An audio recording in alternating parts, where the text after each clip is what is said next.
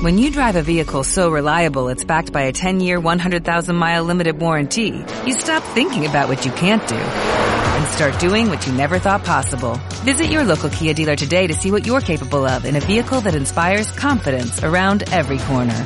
Kia, movement that inspires. Call 800-3334-KIA for details. Always drive safely. Limited inventory available. Warranties include 10-year 100,000-mile powertrain and 5-year 60,000-mile basic. Warranties are limited. See retailer for details. El contenido del siguiente programa es responsabilidad única de quienes intervienen en él y no compromete en ningún sentido las políticas y principios de la Universidad Pedagógica Nacional.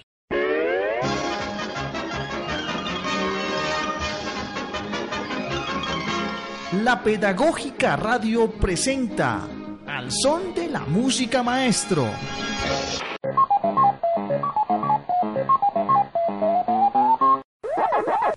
¿Se han preguntado qué pasó con la iguana y su café? ¿O será que la serpiente de tierra caliente se pudo peinar? ¿En qué terminó la guerra de Mambrú? ¿Cuántos elefantes lograron balancearse en la tela de una araña? ¿Logró la lechuza callarte con su...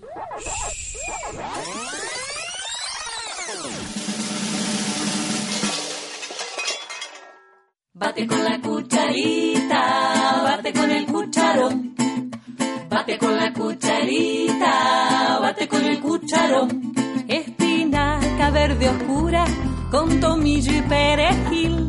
Verde clara tu mirada, menta fresca del jardín. Muy buenos días para todos nuestros oyentes. Qué rico que nos puedan eh, compartir, acompañar. Eh, quien les habla, Priscila Gutiérrez Ríos, eh, maestra en formación de la licenciatura en educación infantil. Estamos con una expectativa muy grande el día de hoy. Y bueno, también recordando todas aquellas experiencias que ya llevamos en estos programas radiales. Esperamos para cada uno de nuestros oyentes que estén pasándola muy bueno con nosotros. Damos gracias por ese reporte, damos gracias por la sintonía que eh, nos han tenido, la acogida que, que, nos han demostrado. Y bueno, estamos aquí realmente muy deseosos de poder desarrollar este programa, nuestro cuarto programa radial ya. Y bueno, Andrea, ¿cómo estás? Buenos días. Buenos días, Priscila. Mi nombre es Andrea Revelo, en la licenciatura de Educación Infantil. Y pues también muy contenta, muy expectante porque ya este es nuestro cuarto programa con ustedes, nuestros oyentes, también pues los nuevos que se unen a esta buena experiencia y que es también gracias a un cuerpo de trabajo que hace posible la pedagógica radio. Entonces, pues para compartir con cada uno de ustedes lo que queremos es retomar un poco lo que tratamos el programa anterior inicialmente y pues allí reflexionamos sobre las letras de las canciones y su incidencia en la construcción social que tienen, pues en este caso con los niños y las niñas, desde aquellos estereotipos que generan, eh, se generan en torno a, a, la música y también sobre las nociones de infancia que desde esas letras infantiles pues despojan una cantidad de, de sentires y saberes. Eh, Andrea, ¿recuerdas que en nuestro programa anterior le brindamos a nuestros oyentes una variedad como de autores, cantautores para que los consultaran. Yo creo que más de uno se estará preguntando, no, pero vengan, por favor, pónganos al día. Y bueno, efectivamente lo queremos hacer, queremos como mm, recordarles unos autores o cantautores que eh, sugerimos en nuestro programa anterior para que pudieran consultar y para que pudieran realmente gozarse con ellos, escucharlos y bueno, vivir también, compartir y entablar vínculos con los niños más cercanos de su entorno. ¿Cuándo vamos a grabar?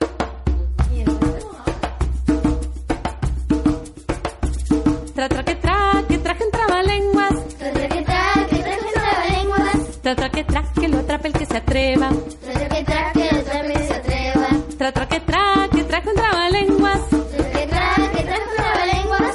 Tra tra que tra, que lo atrape el que se atreva. Tra tra que tra, que lo atrape el que se atreva. Andrea, cuéntanos quiénes son ellos. Bueno, recomendamos a María, María del Sol Peralta, específicamente pues alguna canción que nos agrada.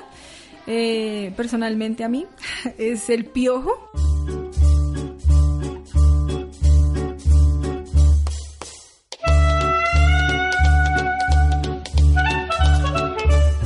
Soy un piojo con buen ojo Soy un piojo bien panzón. Soy un piojo muy goloso con tan solo una obsesión. Entre pelos. y Luego también hablamos de Luis Pesetti. En este caso él tiene una canción titulada El Moco, que pues es de entre lo absurdo y lo, lo- lo- lo lógico y lo desagradable pero gracioso. El moco, el moco, el moco ya lo verás. El moco, el moco, el moco ya lo verás. Los niños que comen moco son pocos, son pocos. Los niños que comen moco son pocos, son pocos.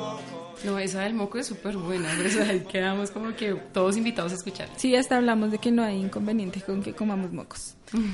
Eh, también por el lado de canticuentos está El monstruo de la laguna, que es un clásico y también pues ahí te, te invita a moverte. Al monstruo de la laguna le gusta bailar la cumbia.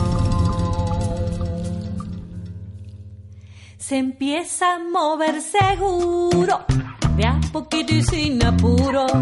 El monstruo de la laguna empieza a mover la panza para un lado y para el otro. Parece una calabaza. No, para los niños esa es súper deliciosa porque es, eh, bueno, si movamos el cuerpo, movamos las manos, los pies. Y no les delicioso. alcanza. Para nada. No les alcanza. Y por último también eh, dejamos en- dentro de las recomendadas a María Elena Walsh. Y pues específicamente para que escucharan El Mundo al Revés. Entonces pues qué bueno saber cómo les fue y, y, pues qué experiencia tuvieron con alguno de estos cuatro artistas o con pues todos ellos y no pues específicamente en las canciones que vimos sino pues en la gran cantidad de temas que tienen ellos. Mueve la panza, pero no le alcanza.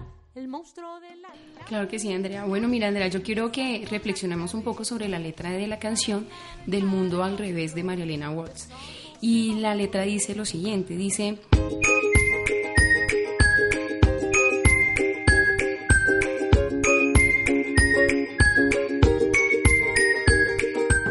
Me dijeron que en el reino del revés nada el pájaro y vuela el pez. ¿Cómo, cómo ves eso? No, pues lo que nos dicen, ¿no? Sí, total. Mira, o voy el a... absurdo. Esto es un puro juego del absurdo, pero ahí también hay un trasfondo que analizaremos adelante. Mira, dice, vamos a ver cómo es el reino del revés. Me dijeron que en el reino del revés eh, nadie baila con los pies. ¿Cómo bailarán entonces? Qué cosa más interesante. Que un ladrón es vigilante. Eh, eh, otro por ahí que también me llamó mucho la atención, dice, me dijeron que en el reino del revés una araña y un cien pies van montados al palacio del marqués. Mm, Súper interesante.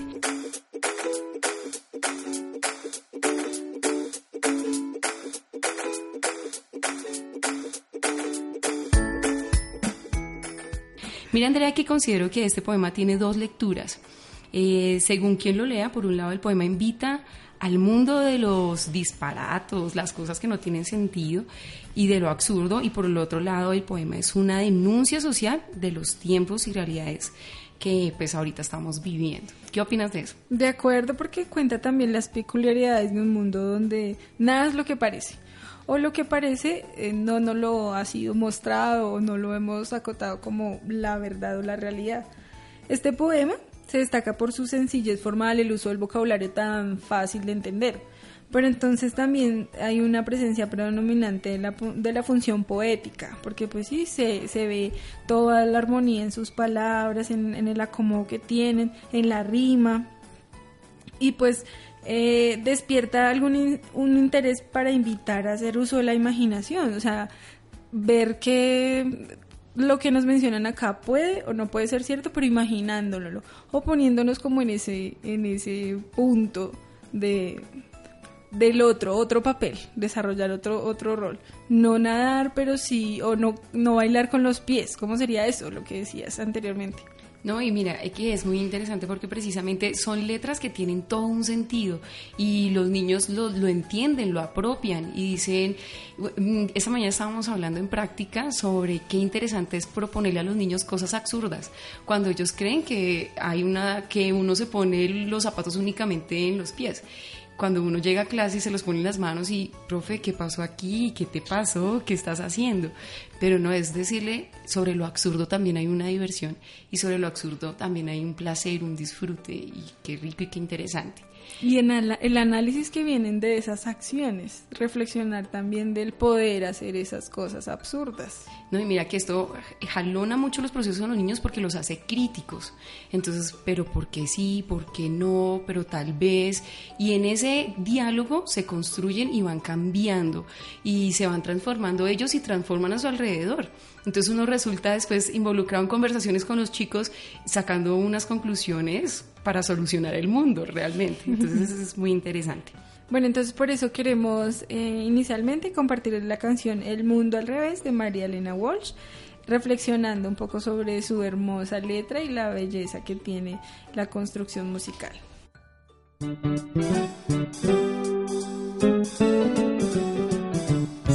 Me dijeron que en el reino del revés nada el pájaro y vuela el pez. Los gatos no hacen miau y dicen yes porque estudian mucho inglés. Vamos a ver cómo es el reino del revés. Vamos a ver cómo es el reino del revés. Me dijeron que en el reino del revés nadie baila con los pies. Que un ladrón es vigilante y otro es juez y que dos y dos son tres. Vamos a ver cómo es el reino del revés. Vamos a ver cómo es el reino del revés. Me dijeron que en el reino del revés cabe un oso en una nuez. Que usan barbas y bigotes los bebés y que un año dura un mes. Vamos a ver cómo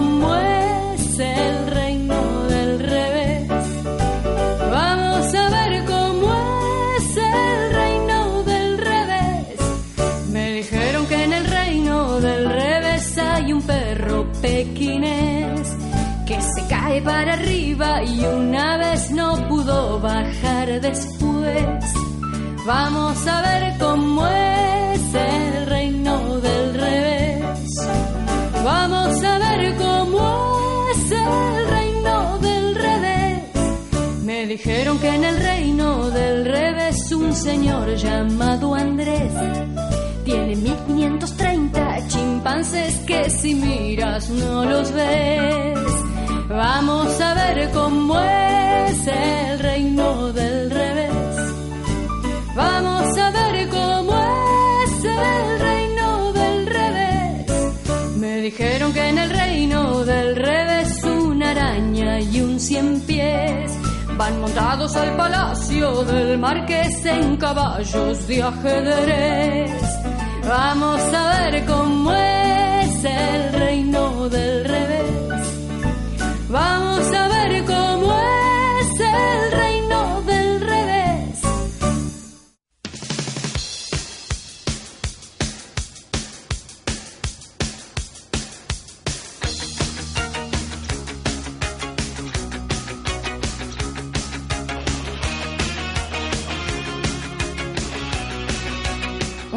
hablar sobre los ambientes musicales y sonoros.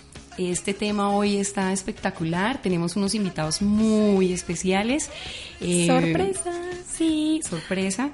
Y bueno, teniendo presente que la música es un lenguaje que permite construir significados en la vida cotidiana de los niños y de las niñas y que es mm, una gran influencia en las interacciones mm, que, van, que, que surgen entre ellos. Entonces esto va a ser muy interesante.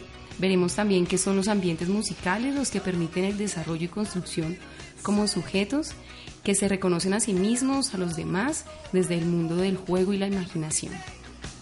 En es-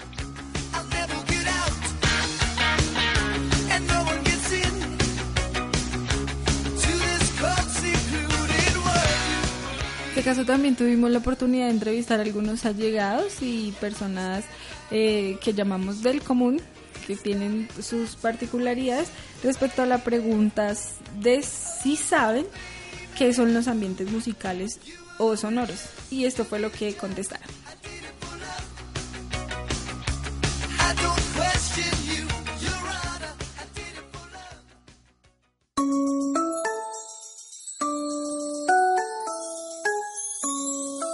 Nombre es Wilfer Pachón, soy profesional en comercio internacional. Para mí los ambientes sonoros son aquellos donde se desarrolla cualquier tipo de melodía o de música. Puede ir desde un concierto o desde personas cantando. Creo que sería como un ambiente sonoro. Eh, mi nombre es Luisa. Respecto a qué entiendo por un ambiente musical o sonoro, tengo entendido que son aquellos espacios o lugares en los que se disponen de sonidos, ritmos, melodías o canciones especiales con el fin de generar algo en otras personas. Mi nombre es Alejandra Silva, soy ingeniera industrial y en cuanto a la pregunta si sé sobre los ambientes sonoros, no tengo idea de qué se trata el tema. Hola, eh, mi nombre es Daniela Cómbita. Respecto a la pregunta de qué son los ambientes musicales y sonoros, no sé, me imagino algo así como un espacio en donde se adecuan sonidos o puede que también hayan personas adentro con una diversidad de instrumentos y pues hay unos oyentes o personas que se van a acercar a ellos, no sé, algo así. Hola, soy Rocío Vargas y mi respuesta ante la pregunta ¿Qué es un ambiente musical y sonoro? ¿Qué son esos ambientes? Eh, bueno, para mí un ambiente musical y sonoro eh, se expresa, digamos, a partir del lugar en donde yo esté. Por ejemplo, si yo estoy en un ambiente de bosque y estoy cerca de un río, pues mi ambiente musical y sonoro va a ser el viento que choca con los árboles, los pajaritos que están cantando, eh, el sonido del agua, de la quebrada, de los patos. Para mí ese sería el ambiente sonoro o musical de ese entorno. Por ejemplo, si estoy en mi casa y estoy haciendo diferentes actividades, el ambiente sonoro de mi casa puede ser el sonido interno del motor de la nevera, el sonido de las paticas de mis perros que caminan por el apartamento, si estoy lavando, pues la lavadora que suena, si estoy jugando los platos, pues el sonido del agua que cae. Quizás eh, alrededor también hay sonidos de construcción y eso puede hacer parte de un ambiente sonoro a mi alrededor. Creo que los ambientes sonoros y musicales dependen del lugar en donde esté, porque pues es un ambiente diferente en cada espacio donde yo esté. Desde mi hogar, un lugar abierto, un colegio, la universidad, el lugar donde sea. Pero eh, en cuanto a mi gusto y a mi parecer, los ambientes sonoros más especiales son los provocados por la naturaleza, porque nos permiten exigirnos un poco más de escucha, exigirnos un poco más de concentración, no tanto como si prendemos el radio y escuchamos música, eh, sino que es algo más de exigirnos a escuchar esos ambientes sonoros alrededor que son hermosos.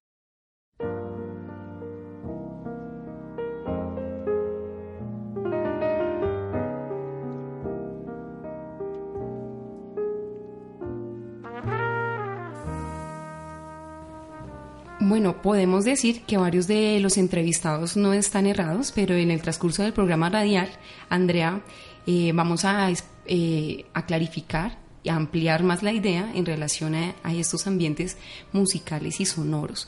Entonces, queremos que se queden con nosotros, que estén súper conectados, que tengan en cuenta qué dijo, eh, qué dijeron las personas, qué fue lo que ellos comentaron, para que lo puedan ir relacionando con lo que nosotros estamos diciendo y a medida del programa cómo se va a ir desarrollando. Sí, Priscila, mira, el ambiente es lo que le da cuerpo al sonido y lo contextualiza, permitiendo que el oyente se sitúe pues en ese ambiente precisamente. Este ambiente es la recreación de un paisaje, pero sin embargo, aunque siempre se hace referencia a un entorno real, la ambientación puede ser la recreación de un paisaje que no existe. Puede estar hasta en la imaginación y de esa misma manera poder recrearse porque viene de una fantasía y quien lo diseña o hace la introducción es el sujeto mismo que se lo imagina, un ser vivo. En este caso también puede ser un lugar o eh, unas condiciones de vida distintas de las que habíamos tenido anteriormente y que tienen alguna particularidad. Mira, Andrea, que el término puede usarse de una forma genérica en referencia a un arte que trata temas ecológicos o el medio ambiente natural mediante distintas estrategias. Eh, suscitando la conciencia de la fragilidad de la naturaleza, y investigando fenómenos naturales, Eh, y todo ello muy interesante, porque precisamente uno puede tener un tema y sobre ese tema, Andrea, comenzar a hacer una ambientación. Y esto va a ser muy importante para los maestros o aquellas personas que nos están escuchando que tienen alguna relación con los niños, porque ellos obvian que este ambiente musical y sonoro no es importante en la vida de los niños y sí lo es, es muy importante. Todo el tiempo estamos los seres humanos rodeados de ese ambiente sonoro y musical, pero que no somos conscientes y se vuelve algo matutino, algo como que lo olvidamos por completo y no debe ser así. Cada uno de estos eh, sonoros, eh, ambientes sonoros y eh, ambientes que se preparan pueden ser con materiales naturales, como ramas, hojas, piedras, y qué delicia que eso se pueda llevar a, llevar a clase, al aula, donde ellos puedan tocarlo, escuchar y poder decir, esto me recuerda cuando estuve en el bosque o esto me recuerda al mar o esto me trae tal membranza y bueno, súper delicioso para poder comenzar a construir ese significado en los chicos. Eso quería decirte que no fuera llevado al aula, sino también que se permitiera explorar en su mismo ambiente, o sea, exteriorizar esas experiencias de ambientes musicales porque pues en un lugar en el que estamos nos va a resultar diferentes categorías de sonido y pues es el mismo ambiente quien nos da esas particularidades. Today I don't feel like doing anything. I just wanna lay in my bed. Don't feel like picking up my phone, so leave a message at the tone. Cause today I swear I'm not doing uh, Existen ambientes sonoros en el cine, por ejemplo, ya que en el cine es importante tener en cuenta la ambientación sonora como elemento relevante en la narración del filme. Para construirlo es necesario pensar en la banda sonora, en qué está compuesta, las voces, los ruidos, las músicas, los silencios, bueno, todo esto que emerge eh, desde la construcción musical y pues que para que tenga un sentido y una significación debe estar organizada y pues en armonía, aunque también ahí hay desarmonías y eso es un rollo que acá nuestros invitados nos ayudan a aclarar. Pero pues esto puede servir para lo que se conoce como atmósfera sonora, que se utiliza para crear una sensación en el espectador y, sumergirse en el relato mismo de lo que se está contando. Eh, yo no sé, Andrea, si te ha pasado que eh, uno escucha como una música de suspenso y uno inmediatamente se pone alerta como que, uy, algo va a pasar, algo está sucediendo, como que, uy, la piel a uno se le eriza inmediatamente, o bueno, yo no sé, a las mamás en particular, y, tú, André, que eres mamás, cuando hay un, silencio absoluto en la casa, comienzan inmediatamente a sospechar. ¿Dónde están? Algo pasa. ¿Qué están haciendo? ¿Sí? ¿Qué, qué se hicieron? ¿Dónde, ¿Dónde está? Este ruido no me es familiar, ¿sí? O ciertos eh, sonidos que alteran como que lo cotidiano y tú dices, algo está sucediendo, esto no es normal, esto ya me estaba avisando, ¿sí? O la persona que está cocinando, ¿sí? Oye, la olla no está pitando, ¿qué pasó? Esa debería pitar y es un, estado de alerta y de alarma, pero eso hace parte de nuestra cotidianidad. O que la llave se quedó abierta porque está goteando, o que puede llegar un temblor o puede llegar la lluvia, o sea, reconocen a través de ese ambiente sonoro lo que puede suceder lo que alguna vez pasó y no queremos repetir. o mira como eventos, acabo de recordar un evento que me pasó con Matías, mi sobrino. Eh, estábamos los dos en, en, la cena y estábamos hablando y dialogando cuando de un momento a otro escuchamos que la puerta del patio se cerró como si alguien estuviera súper enojado y Matías quedó en una sola pieza. Me volteó a mirar y me dice, ¿qué pasó? Los ladrones, los ladrones. Y yo le digo, no, Mati, espera, pero ¿por qué dices eso? Claro, es que la vez pasada que se emitieron los ladrones fue lo mismo, tiraron durísimo la puerta. Claro, comenzó a recordar solo por esa experiencia de ese momento en que la puerta se azotó. Y los niños pues todo el tiempo están en esa construcción de darle significado a las cosas. Mira como para mi sobrino Matías, como que ese del cerrar la puerta es un estado de alerta, cuidado con lo que está pasando. Ya después en el diálogo con Mati fue como, no, mira, miremos otras posibilidades, que no es precisamente el ladrón, sino que es el viento quien azotó la puerta.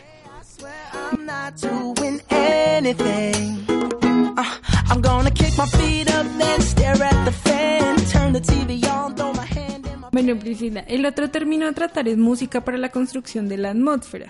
Esto hablando de la utilización de la música para la construcción eh, en la que se domina como ambientación musical, que literalmente, según su significado, es el acto de elegir estéticamente la música apropiada a cada escena o secuencia que lo precise, considerando la unidad de conjunto o la sutileza particular en cada caso. Mira que se puede empezar a hablar de ciertas funciones de la música, tales como la función eh, sustitutiva, comunicativa, de enlace, de complementariedad, eh, tensional, de fondo, de anticipación, entre otras.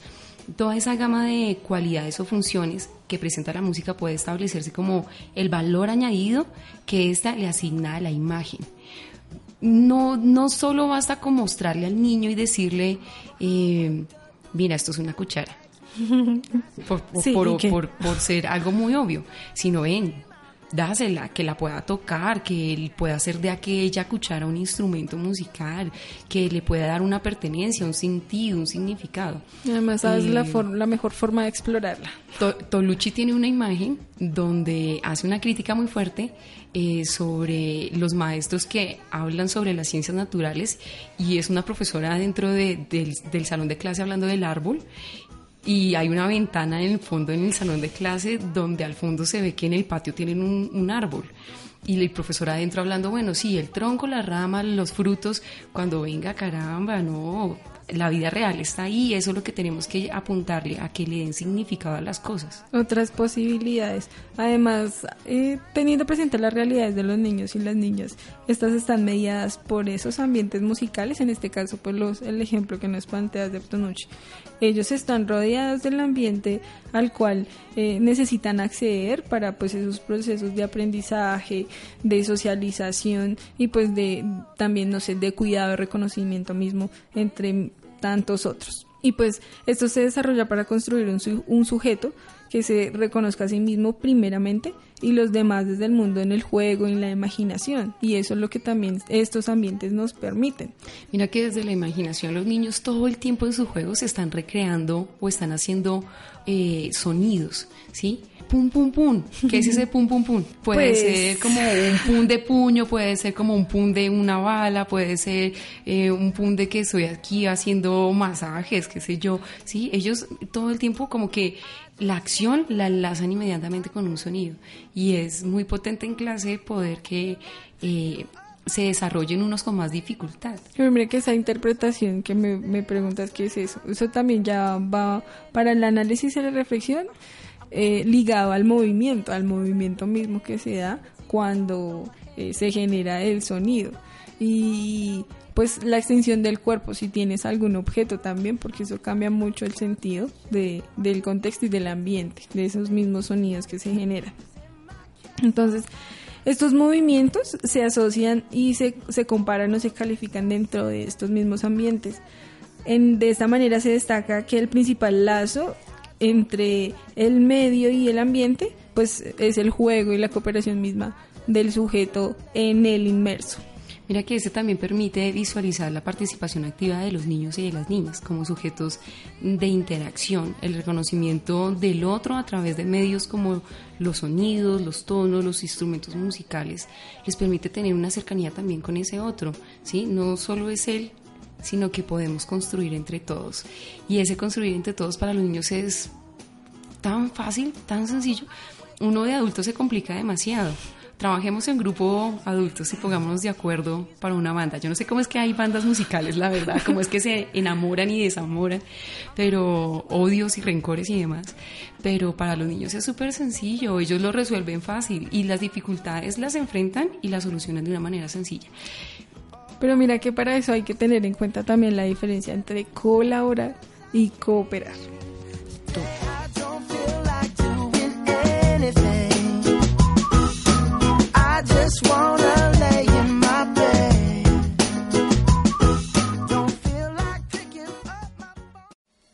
Llegamos a tus oídos con una nueva propuesta radial, con las voces y los sonidos que enseñan. La Pedagógica Radio. Intégrate con nosotros con las voces y los sonidos que enseñan. La Pedagógica Radio.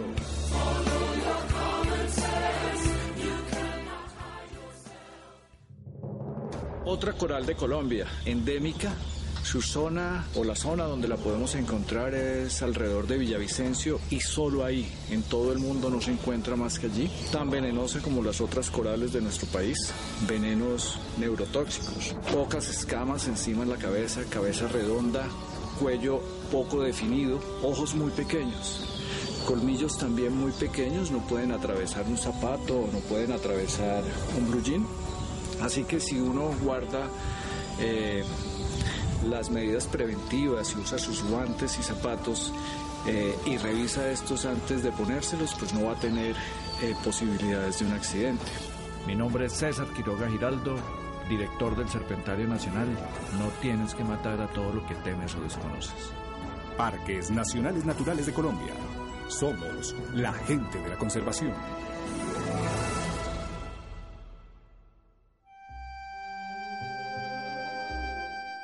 Escucha. Es la música del mundo que llega a través de la pedagógica radio.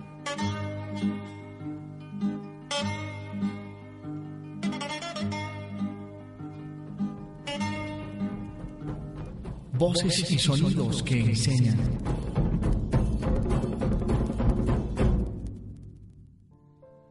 Seguro un día dejarás de existir.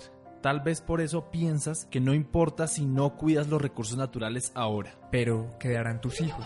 O tus amigos. O alguien de tu familia. O tus mascotas. Despierta. Deja de contaminar. No tires basura ni residuos de ninguna clase a la calle. ¿No ves el desastre de las inundaciones? El que no te pase a ti no significa que no sea tu deber con tu ciudad y los demás. No arrojes basura, recicla, sé consciente. Una campaña de la Pedagógica Radio, voces y sonidos que enseñan. Intégrate. Une tu voz a la Pedagógica Radio, voces y sonidos que enseñan.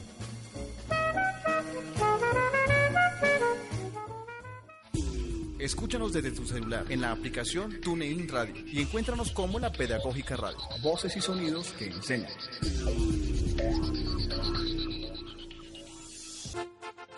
regalo del día.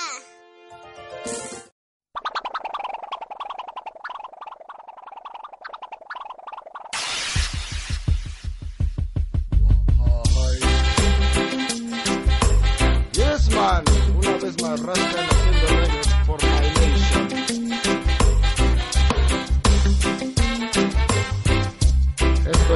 para los más pequeños de la casa, pero los más enormes del corazón.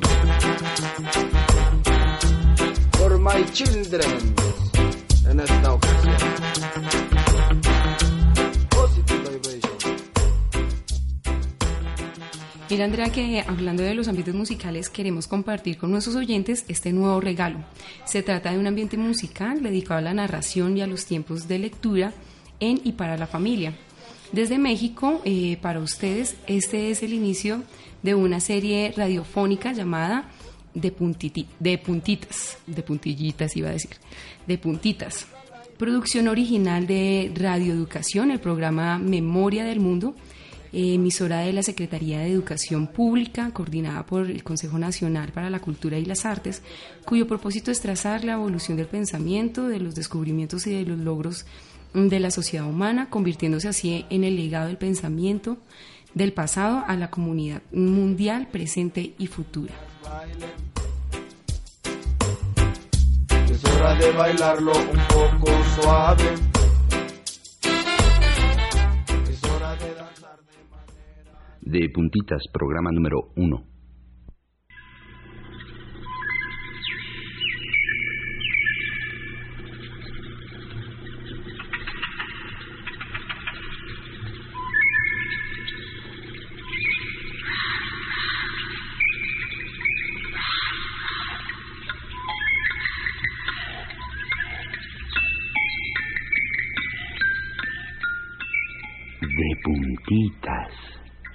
Un programa para que despiertes ay, y te estires y te talles los ojos con nosotros.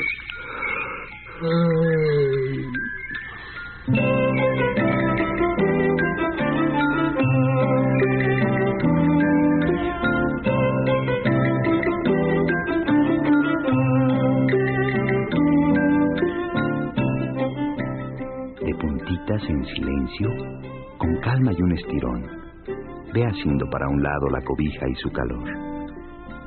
De puntitas por mi casa se paseaba un ratón. No me despierten a gritos. De puntitas es mejor. Abre los ojos un poco. Deja que les entre el sol. Que empiece a bailar su niña de puntitas este son. Cuando den las seis y media, prende el radio, por favor. De puntitas, tu programa está en Radio Educación. Suavecito. No hay carreras. Despierta de buen humor. Levántate de puntitas, que ya empieza la función.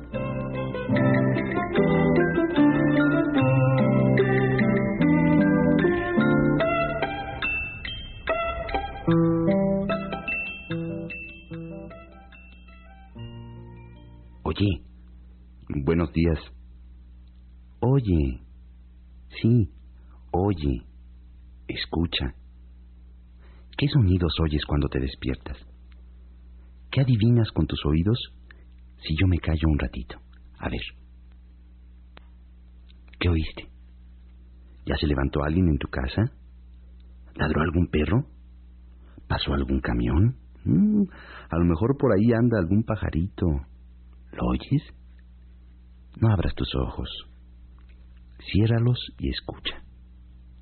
A ver, ¿cuántos sonidos diferentes puedes encontrar? ¿Cuántos encontraste? ¿Dos, cuatro, siete? ¿Cuál te gustó más? Velo escuchando y ve abriendo tus ojos para acabar de despertar. Así te vas preparando para empezar el día. Verás como al mismo tiempo que oyes la música, estás escuchando muchas otras cosas.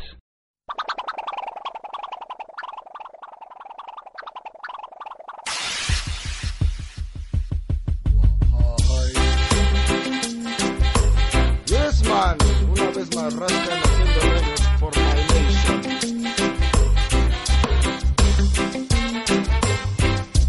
Esto es reggae para los más pequeños de la casa, pero los más enormes del corazón.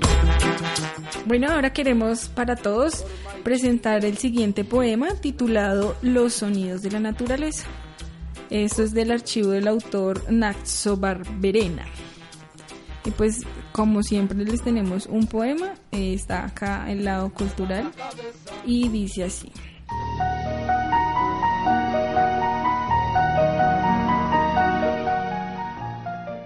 Hay sonidos de la naturaleza que al volver a oírlos te trasladan a otros tiempos, a otras edades, a emociones concretas, a vivencias especiales.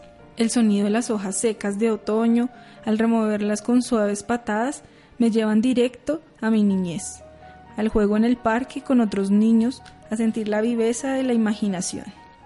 El sonido del suave crujir de las pisadas sobre la nieve recién caída, en medio del blanco silencio, me lleva a la comodidad espiritual, a esos momentos de trance en soledad. El sonido de las desnudas ramas al ser mecidas por el frío viento, escuchado en el paseo de la tarde anochecida, me lleva a remover la inquietud adormecida y el miedo falsamente superado. El sonido de la pequeña cascada del incesante fluir del agua a la orilla del sosegado río me lleva a rememorar esos primeros besos, esos primeros abrazos, esa dejarte caer en mi regazo y sentir la maravillosa emoción del amor por fin conquistado. El sonido del canto del pajarillo perdido entre los árboles, escondido tras las hojas, me lleva a recordar la música de la danza de mi juventud. Enseguida tiendo a silbar, a acompañar al pajarillo cual si fuera un alegre trixturali y a danzar bajo la sombra de los árboles, borracho de alegría, dejándome llevar por el repentino subidón de las autóctonas melodías. Los sonidos del remover de las hojas secas, de la pisada en la nieve recién caída, de las ramas mecidas por el viento, del agua en su suave fluir entre piedras y del loco cantar del pajarillo en celo, hacen que uno cuando las, los vuelva a escuchar, hace el viaje de vuelta a la naturaleza, el viaje de regreso a los recuerdos y viaje continuo a la vida.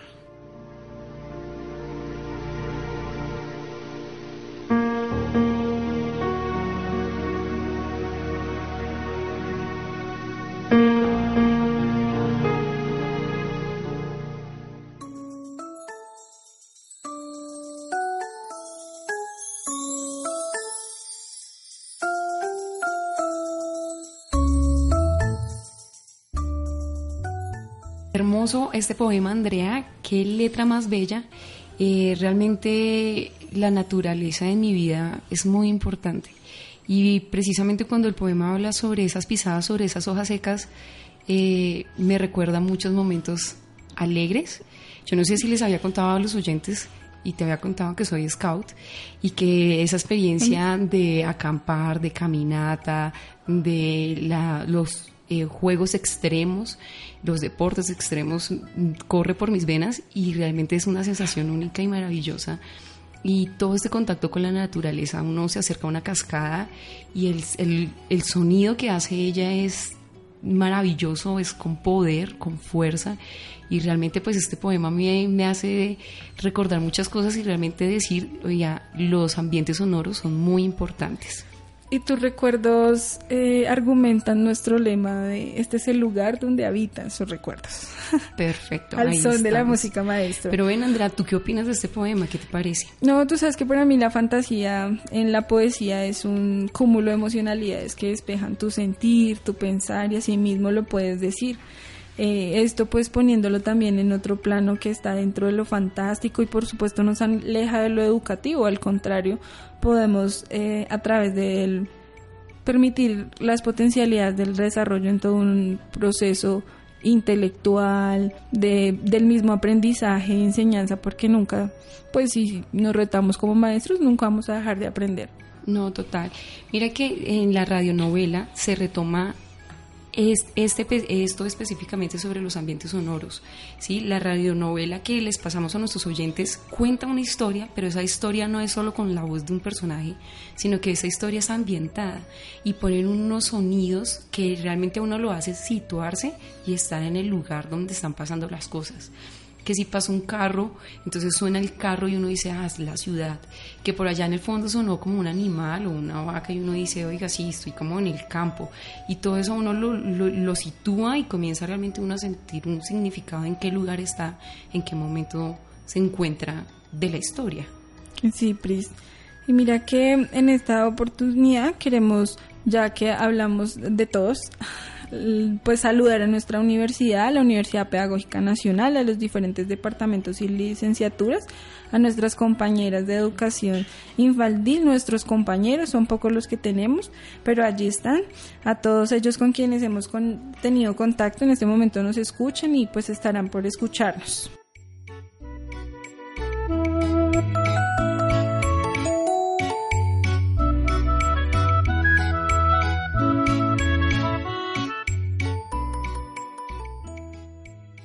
Queremos invitar a las colegas de la licenciatura en educación infantil para que estén súper y mega pendientes a participar del tercer coloquio, eh, prácticas eh, de profundización, teniendo como tema principal el educador infantil y su papel protagónico en un momento histórico de reconciliación, realidades y retos en las prácticas pedagógicas. Esto se va a realizar el 9 de junio de este año. Esto solamente es para nuestras compañeras de la licenciatura que están en el área de profundización, para que estén muy pendientes.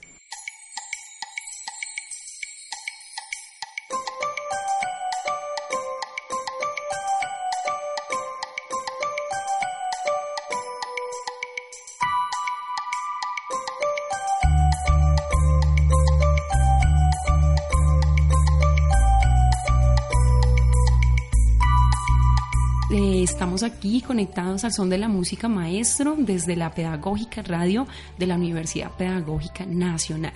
Eh, bueno, Andrea, nos moremos de ganas acá por saber a, qué, a quiénes tenemos hoy de invitados hablando sobre este tema maravilloso de los ambientes sonoros y musicales. Bueno, el día de hoy nos están acompañando Paul Pacheco, que ya había estado con nosotros anteriormente. Uh, bienvenido, te extrañábamos. Gracias por hacer parte de la Pedagógica Radio y pues especialmente de Al Son de la Música Maestro. Bueno, gracias por la invitación, qué chévere estar aquí otra vez con ustedes, pasándola delicioso y nada, pues aquí a pasar un rato bien agradable con ustedes hablando de estos temas que nos parecen tan, tan chéveres. Y también estamos con Edward Galeano. Él es, pues, en este momento, junto con Paul, pues hacen su práctica profesional en la escuela maternal. Y pues ya nos conocemos de semestres anteriores. Bienvenido. Hola, ¿cómo están? Eh, encantado de estar aquí junto con Paul. Eh, bueno, compartiendo con ustedes algo de lo que hacemos. Muchas gracias por estar aquí. Bueno, perfecto. Lo que queremos en este momento es que nos cuenten un poco sobre la postura que adoptan frente a la temática puntualmente de nuestro programa. En este caso, pues la idea es que de todo lo que hablamos acá se vincule a esos tres temas y es la memoria en la música dentro de los contextos de infancia. Bueno, eh, bueno, primero que todo, nosotros somos estudiantes de décimo semestre de la licenciatura en música de la Universidad Pedagógica Nacional, orgullosamente. Uh, Eh, eh, eh, ya estamos en nuestro último semestre de práctica también. Llevamos, vamos a cumplir ya los dos años realizando nuestra práctica en la escuela maternal y estamos haciendo nuestra, haciendo nuestra monografía referente también a la primera infancia. Bien. Eh, de acuerdo a la pregunta sobre la memoria, hay, hay diferentes etapas. Ellos empiezan a reconocer, eh, bueno, hay que tener en cuenta que, que desde que el, el niño está en la, en la, en la barriga de la mamá, ya reconoce voces, o sea que ya podemos decir que hay memoria. ¿sí? Ya, ya, ya empieza a reconocer las voces cuando, cuando nace, él ya siente que es la voz de la mamá o si ha tenido la fortuna de contar con el papá también ahí, eh, que sería lo más lógico, pues él también empieza a reconocer eso. Y a medida que él empieza a crecer eh, y empieza a desarrollar, eh, la música juega un, pa- un papel bastante importante. Eh, ya cerca al año y medio, dos años, empieza a reconocer ya melodías, ya puede seguir, ya hay ciertas células rítmicas que puede reconocer también y empieza toda una especie de exploración, de, de, del alaleo él mismo, de, de prueba-error, él empieza a darse cuenta de todo eso y nosotros hemos estado trabajando durante nuestras prácticas y externamente también en nuestros trabajos por fuera de la universidad eh, en este tipo de cosas, ¿sí? Y, y inve- investigando también y obviamente pues haciendo una prueba de error porque, porque una cosa es el estereotipo de niñez que uno tiene antes de enfrentarse a ella y otra cosa ya es eh, hacerlo desde el contexto real. Y, y bueno, eh, eso es más o menos lo que estamos haciendo. Bueno, pero Edward nos habla con experticia porque también es papá. Exactamente. Exactamente. Bueno, yo he tenido la fortuna desde eh, ya hace ocho años, soy papá. Mi hijo se llama Simón. Eh, tiene también esa, esa vena artística por ahí.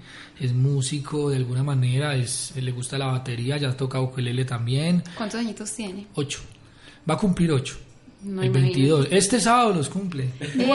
Estaremos de celebración. Este mismo sábado cumple los ocho años y claro, cuando uno es papá se da cuenta y descubre muchas cosas con él eh, y, y- y obviamente lo va a llevar uno a la práctica como maestro.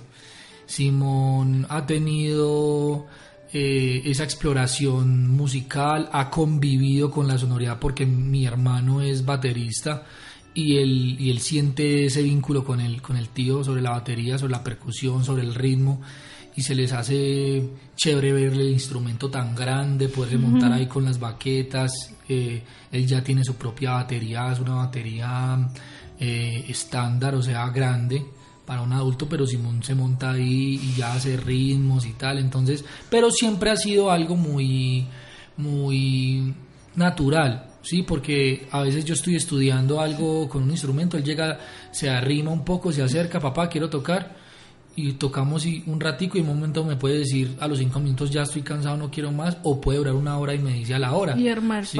Entonces, eh, uno no debe obligarlo porque si uno lo obliga y lo somete a eso, le va a coger tedio y fastidio completo a la música. Entonces, sí, ahí, ahí estoy también como papá aprendiendo muchas cosas. Bien, inevitable aprender con los hijos. Bueno, ahora por favor díganos si consideran que es importante que los niños y las niñas tengan experiencias vivenciales con los ambientes musicales y sonoros. Paul tiene dos preguntas acumuladas. sí, Bueno, nos pues, saltamos a Paul. Lo primero de la memoria, pues ya yo creo que Eduard dejó muy claro ahí. Nosotros precisamente estamos hablando de eso en nuestro trabajo, de cómo el ambiente sonoro desde la etapa prenatal funciona muchísimo para la construcción de, de la psiquis del ser humano en general. Y cómo todos los ambientes sonoros que se generen alrededor de su espacio eh, son determinantes para construcciones de personalidad, de- para las mismas memorias. Es, es increíble cómo a veces a uno una canción o determinados sonidos lo devuelven a uno a la infancia o le recuerdan cosas como, no sé, el primer amor. Uno dice, ay, esa canción me la dedicó talita, ¿sí? Eso Yo pasa, eso- sí, eso pasa mucho, o por lo menos, y a mí también me pasa mucho. Yo a veces escucho algo y digo, "Ah, esa canción yo me acuerdo que yo estaba haciendo tal cosa, y, o sea, como que empieza a referírsele a unos momentos específicos, sí, momentos específicos de, de que, que fueron que fueron enmarcados, o sea, que son importantes para uno, pero que siempre estuvieron enmarcados dentro de un ambiente sonoro. Entonces, eso es súper chévere. Y bueno, la segunda pregunta, ¿se me fue?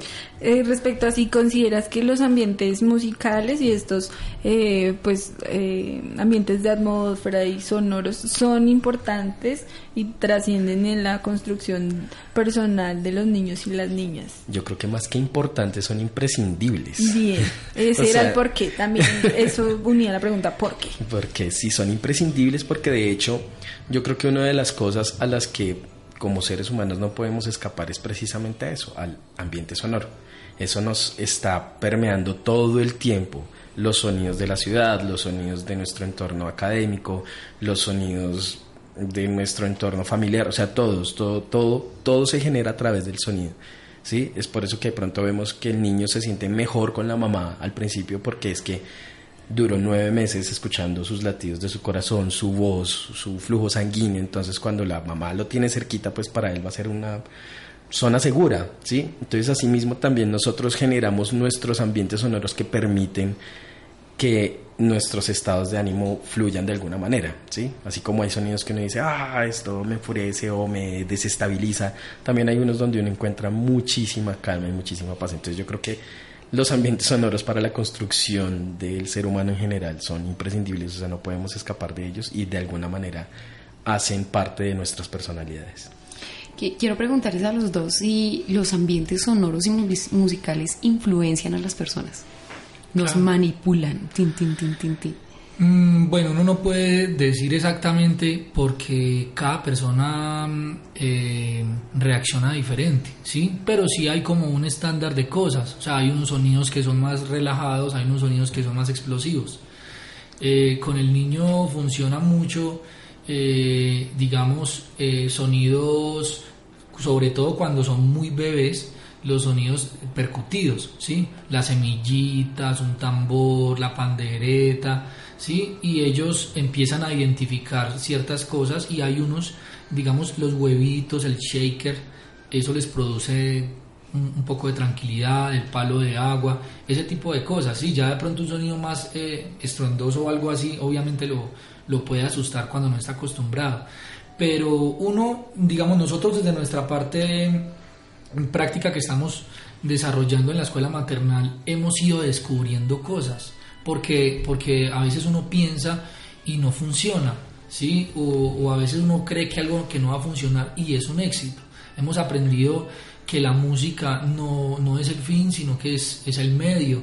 Hemos aprendido que los niños o sea, nosotros, aparte de que tenemos puesto el conocimiento o estamos estudiando música, eh, eh, nos ha tocado eh, agarrarnos de otras cosas para poder complementar eso y, llegarle al niño. pero ese ambiente sonoro sí es fundamental, eso es, es vital para el niño. Eh, empezando que, por ejemplo, el bebé cuando, cuando, cuando llora y la, y la mamá se lo arrima y él siente, o sea, él se calma es cuando siente el, eh, palpitar el corazón de la madre.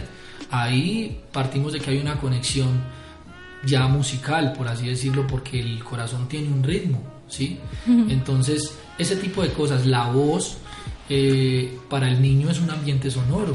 Su, la- eh, a veces un niño está en, en- en su cuna y escucha a los papás hablar y él está tranquilo porque siente que, que está acompañado. En cambio, si de pronto hay otras personas que no conoce, posiblemente se va a alterar. Además que, bueno, independientemente de que sean niños o adultos, eh, eh, como lo preguntaba Pris, es, es innegable el hecho de que uno al escuchar determinados o al estar metido en determinados ambientes sonoros mueve sus emociones, ¿sí? Si no la música incidental, pues no existiría y es todo lo que vemos en lo que hablaban ahorita de, de las películas de que suenan unos violines chin chin chin chin y uno es como algo va a pasar algo va a pasar viene ahí sí viene, le va a pasar algo quítese de ahí pero porque se va sola para allá como siempre eso eso le pasa a uno sí y también le mueve a uno mucho las emociones o sea si uno viera una película sin sonido muy seguramente no, no tendría tanto efecto emocional como lo tiene toda la parte sonora de una película. Entonces, asimismo hay personas que escuchan una canción y se ponen a llorar o escuchan determinados sonidos y, les genera un sentimiento muy grande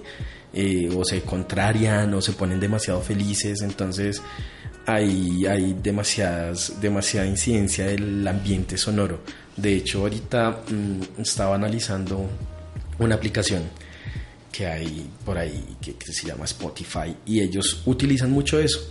Tú entras y hay una serie de listados de música de acuerdo al estado de ánimo de la persona y funciona, funciona. Entonces hay uno que llama, no sé, madrugando, entonces la música es entre entre suave y como que se va poniendo más chévere, sí, entonces como que la gente, "Eh, ya me despierto, sí, hay otro que se llama despertar, hay otro que se llama duerme, y tú lo pones y pues obviamente es una música súper calmada, clásica, ambiental y como naturaleza, y a los siete minutos ya está uno...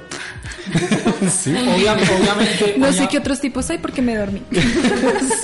El Obviamente así. eso, perdona, yo interrumpiendo y complementando al mismo tiempo, obviamente eso es, eso no es una norma, porque posiblemente alguien se pueda quedar dormido con mucho ruido, o se pueda despertar con una, con una cosa mínima. A veces a uno le pasa que, no sé, me ha pasado a mí que tengo toda la música en la casa a todo taco y me quedé dormido. Y bueno, ya se, se acabó la música. Sí, dejó de sonar y yo seguí dormido. Y cualquier bobadita después lo despierta a uno. ¿sí? Entonces, Sí. todos, o sea, no hay, uno no puede decir que, que, que son estándares eh, exactos y que siempre va a ser lo mismo. Todos los seres humanos eh, reaccionamos de una forma diferente. Miren chicos que ustedes me hacen pensar o reflexionar un poco sobre que la música en clase es muy importante, porque como dice Paul, mueve emociones en los muchachos. Y cuando uno como maestro logra realmente mover emociones, uno aprende es por las emociones, literal. O sea, uno en clase hay momentos en que tiene ira, hay momentos en que tiene alegría, hay momentos de frustración, hay momentos en que de melancolía también. De todos, en la U, de todos. Pero donde como maestros logremos realmente apuntarle a este aprendizaje por medio de las emociones, de algo real, significativo, como lo venimos hablando, eh, la educación tiene otro ser, otra Mira manera. que, mira que nosotros ahorita que estamos haciendo la monografía, hay un profesor de la Universidad de Harvard que se llama Garner, Howard Garner, y él ha hecho un, un trabajo sobre, sobre las diferentes inteligencias. Y él se ha basado y ha, y ha trabajado mucho con la parte artística. Y él decía que, él dice, porque todavía está vivo, que, digamos, hablando desde, desde, desde nuestro campo musical, la música, eh, o sea, la música puede potenciar en otros campos, lo mismo que otros campos puede potenciar la, La música. la música, ¿sí? Todo es un complemento, es decir, cuando nosotros estamos eh, con los niños o con un adulto, a veces no el, o sea, el fin no es que pueda lograr tocar ese instrumento, sino todo el proceso que se está creando mediante está estudiando el instrumento. ¿Sí? todas las conexiones que hay, todo lo que se está potenciando alrededor. Es algo demasiado bonito, demasiado, es un mundo muy mágico. Con los niños es algo, ¿cómo, cómo decir la palabra? Yo diría brutal porque es que, porque es que los niños, o sea, los niños no fingen. Los niños, si algo no les gusta en clase, no me gusta, ¿sí? Los niños no van a fingir estar emocionados. Los niños son auténticos. Entonces, cuando nosotros llegamos a la clase y el niño automáticamente lo ve a uno y sienten, o sea, ellas sienten esa conexión, las profes de la escuela sienten esa conexión y uno también. Aparte de que, hablando desde la escuela maternal, eh, son solo mujeres. Entonces llega la voz de un hombre y de pronto un niño que está todo el tiempo estresado, llorando, hola, ¿cómo están? Y el niño automáticamente se calma, ¿sí? Y ahí hay sonido, hay un vínculo afectivo, hay muchísimas cosas que se van creando alrededor de eso, pero cómo la música puede potenciar al ser humano es una cosa demasiado inimaginable realmente. Bueno chicos, yo tengo también otra pregunta para hacerles y es la siguiente. ¿Podrían atreverse a dar alguna recomendación como maestros que ya va a dar esta maravillosa universidad y desde su experiencia también, cuáles podrían ser como esas pautas que se les podría dar a otros maestros o esa ayuda a otro maestro que de pronto está diciendo, venga, pero es que yo no tengo de músico es nada, ni no sé cómo hacer, o sea, qué se necesita, o cómo hago para generar un ambiente musical y sonoro, cómo lo aprovecho, por dónde inicio. Bueno, precisamente para todos aquellos que no, pues digamos que no tienen dominio técnico, pues por decirlo así, de la música, hay mucho recurso sonoro, empezando pues, bueno, ya las la, la tecnología nos, nos facilita mucho la cuestión, pero siempre que se vaya a tratar un tema es bueno como darse la tarea de pensarse qué se quiere lograr y qué tipo de ambiente sonoro puedo generar para hacerlo. Además también atreverse, eso es una cuestión grande entre los maestros porque las mismas maestras titulares de la escuela maternal nos dicen, no es que ustedes entraron y nos han enseñado muchas cosas de cómo generar esos ambientes sonoros. Entonces es como más pensarse y recurrir a esos aspectos tecnológicos que sirven si, si tal vez no cantas afinado dentro de un marco mm, académico pues de la música utilizas también tu voz y los niños también van a como a saber que tu voz cantada quiere decir algo y estás generando un ambiente sonoro o sea no de, que no les dé pena cantar o sea, es que yo canto bonito pero se escucha feo no importa El reto es no cantar. importa, el reto es atreverse a hacerlo y de hecho nosotros vemos mucho en la escuela maternal eso. Hay maestras que de la nada sacan canto para recoger cosas. Vamos a limpiar, vamos a limpiar y, y lo hacen, pero siempre lo hacen cantando, sin importar si lo están haciendo en una tonalidad específica, si la melodía está acorde con todo. No, o sea, Si está afinado. es- exactamente, es una, es una cuestión que ya ellas hacen porque el poder de la música es grande. Algo Dale, pequeñito. adelante. Eh, tenemos que tener en cuenta que el primer instrumento del ser humano es el propio cuerpo. ¿sí? Bien, sí, señora, Entonces, el profe debe explorar su cuerpo. Están las palmas, están el zapateo, está el ritmo a través de, de movimiento. El movimiento es fundamental cuando uno aprende música ah, por movimiento. Nosotros hemos tenido experiencias de gente que toca muy bien y, y- y tiene más ritmos y en cilantro. No, es, es ilógico, para mí es ilógico que una persona que ha trabajado y que cuenta el ritmo y que todo eso no baile. Yo no soy súper bailarín, pero tengo la plena certeza de que bailo bien. Es en serio, ¿sí me entiendes? Comprobado, dice. eh, sí, es en serio. Y, y eso realmente es un problema que uno no puede comprender a veces. Si uno se pone a ver, hay algo en la niñez que lo atrofió, que pasó, que, o sea, Mm. son muchas cosas. Entonces, invitar al profesor a, a explorar el cuerpo a, por medio de los sentidos. Los sentidos son fundamentales. Entonces, si tú puedes cerrar los ojos y escuchar la ambientación de una selva, imagínate que estás en una selva y escuchas los monos y tal. Todo ese tipo de cosas. Sí, aquí nos podríamos quedar hablando todo el día. Sí, por eso nos parece prudente en este momento que nos compartan pues esos ritmos y todo el talento que tienen para nosotros. eh, nosotros hemos trabajado varias canciones. Yo voy a cantar una que se llama La Granja, porque eh, con los niños funciona es onomatopéyico.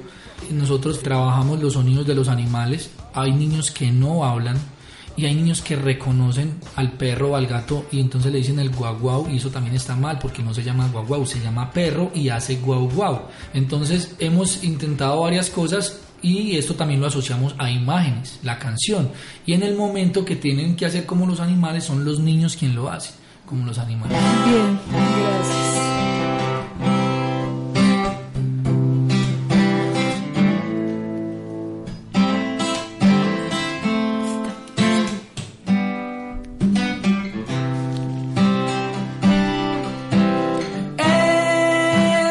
La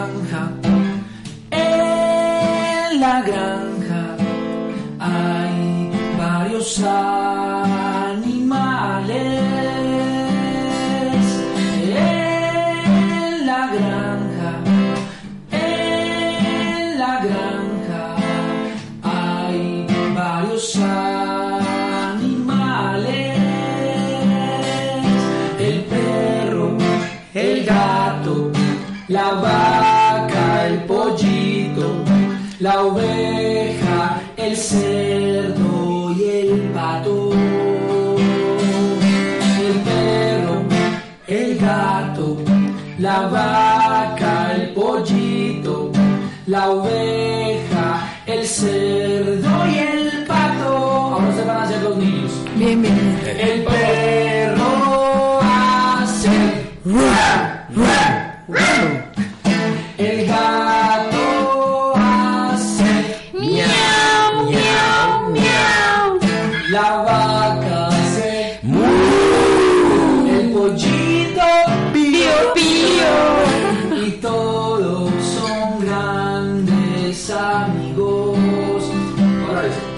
la oveja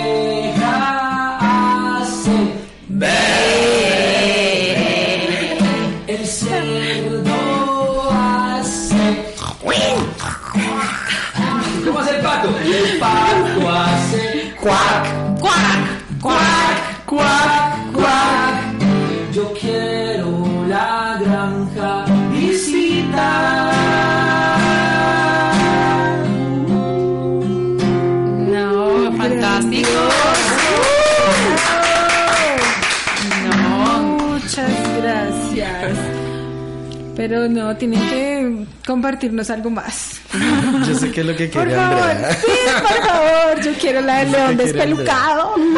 Esta canción, esta canción. tiene una historia, perdón, Paul, tiene una historia Gracias, bastante. Esta canción tiene una historia bastante bonita porque mi hijo, cuando yo lo estaba peinando pequeño, bebé, no le gustaba, o sea, no, no, no, no, simplemente no le gustaba, no sé si le jalábamos el pelo mucho o qué, no sé, y no le gustaba, entonces hice esta canción pensando en, en eso, como para que él se sintiera identificado y de alguna manera como que se la gozara. Fue un éxito, es un éxito en la escuela maternal. Sí, Es un- lo pide yo todos no los entiendo días. por qué, no entiendo por qué. No, es Pero bueno, Paul también compone, o sea, nosotros estamos trabajando en, en la escuela maternal todo desde nuestra propuesta, tratando de, de no ser más de lo mismo, porque es que uno va a la escuela de niños y todas las profesoras cantan las mismas canciones y es bonita la tradición oral, es bonita, pero también sentimos que hay que Hacer una transición. Esto se llama León Despelucado.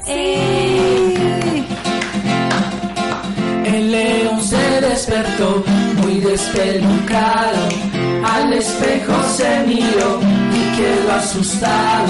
Fue tanta la impresión que a peinarse, pero con su cepillo no podía desenredarse. Fue tanta la impresión que empezó a peinarse, pero con su cepillo no podía desenredarse.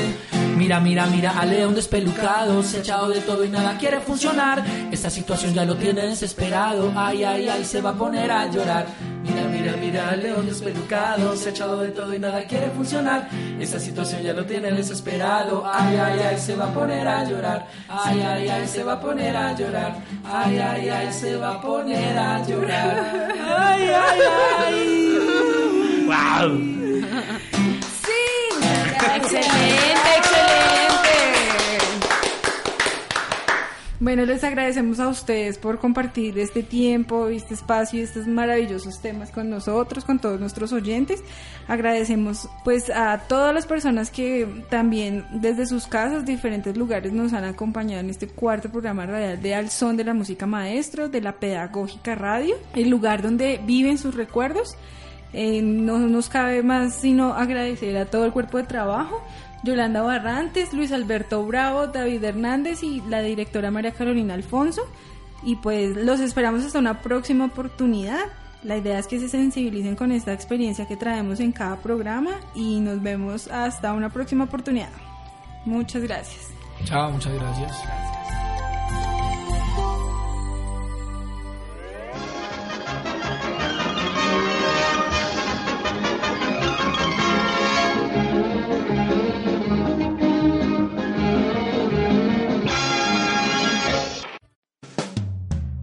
Quédate con las voces y los sonidos que enseñan de la Pedagógica Radio. As a new Western Union customer, you can enjoy a $0 transfer fee on your first international online money transfer. Send money to your family and friends back home the fast, easy, and reliable way.